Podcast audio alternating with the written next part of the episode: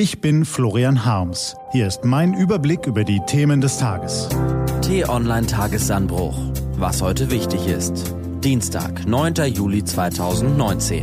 Wie kann man so blind sein? Gelesen von Nico van Kapelle.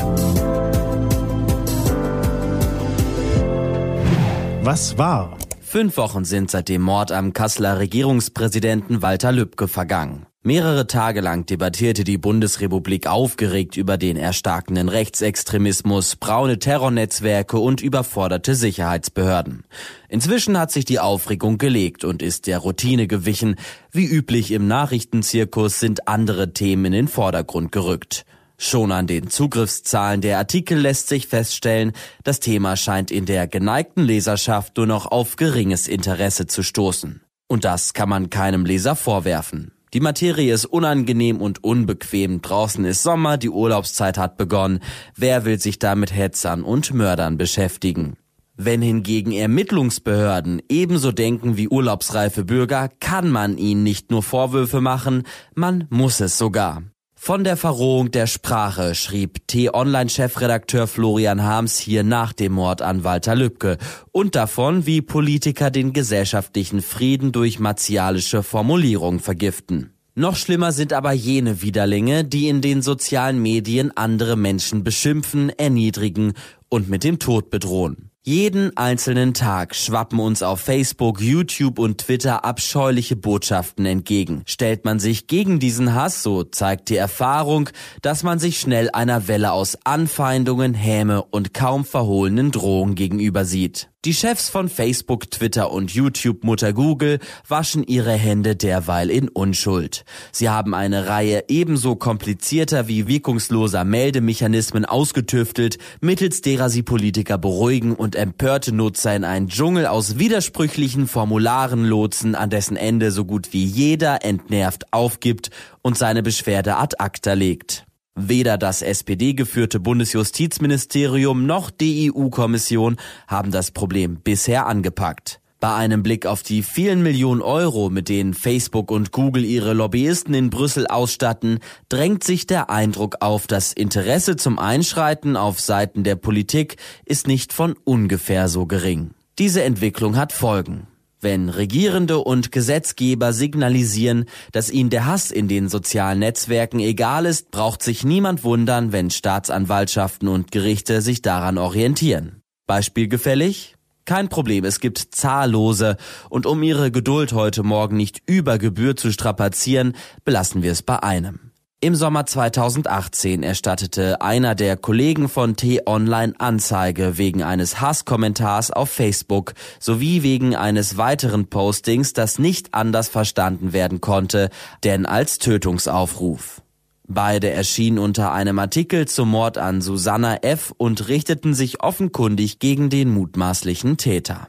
Die zuständige Staatsanwaltschaft in Wiesbaden hatte es nicht eilig, sich um den Fall zu kümmern. Erst jetzt, ein Jahr später, bequemte sie sich zu einer Antwort und stellte das Verfahren ein. Begründung?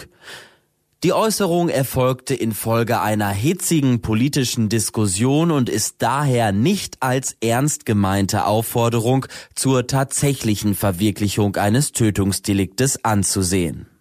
Fünf Wochen nach dem Mord an Walter Lübcke dürfen wir uns jedes Wort in diesem deutschen Behördensatz auf der Zunge zergehen lassen. Man könnte sagen, solange deutsche Ermittlungsbehörden mit einem derart tiefen Dornröschenschlaf gesegnet sind, brauchen wir uns nicht wundern, wenn unsere Gesellschaft immer weiter verroht.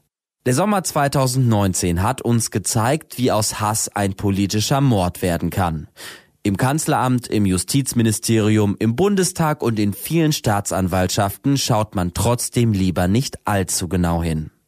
Wir reden hierzulande ja viel über alle möglichen Gesetze, über Geld für diese soziale Gruppe und Privilegien für jene. Toleranz ist uns wichtig und auch, dass jeder ruckzuck bekommt, was ihm zusteht. Alles schön und gut. Aber unsere Gesellschaft wird nur dann einigermaßen einträchtig und stabil bleiben, wenn sich hierzulande jeder an die Regeln hält und wenn die Behörden sich darum kümmern, dass Recht und Gesetz strikt durchgesetzt werden. Flächendeckend, bundesweit, bis in den letzten Winkel, im echten Leben genauso wie im virtuellen. Für jedermann, ohne Ansehen der Person. So wünscht Florian Harms sich die Bundesrepublik. Als starken Rechtsstaat, der sich aller Orten und jederzeit Respekt verschafft. Denn nur auf dieser Basis, meint er, kann ein tolerantes und friedliches Gemeinwesen gedeihen. Und jetzt, liebe Leserinnen und Leser, liebe Hörerinnen und Hörer, stellen Sie sich Florian Harms vor, wie er die Minuten zählt, bis die Hasswelle über ihn hereinschwappt. Was steht an? Die T-Online-Redaktion blickt für Sie heute unter anderem auf diese Themen. In Brüssel treffen sich heute die EU-Finanzminister. Projekt Icarus startet und soll uns vor Naturkatastrophen schützen. Und das Verwaltungsgericht Köln entscheidet heute über die Klagen von Kontergan-Opfern. Diese und andere Nachrichten, Analysen, Interviews und Kolumnen gibt's den ganzen Tag auf t-online.de. Das war der T-Online-Tagesanbruch vom 9. Juli 2019. Produziert vom Online-Radio- und Podcast-Anbieter Detektor FM.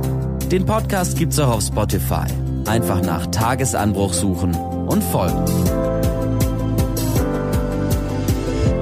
Ich wünsche Ihnen einen frohen Tag. Ihr Florian Harms.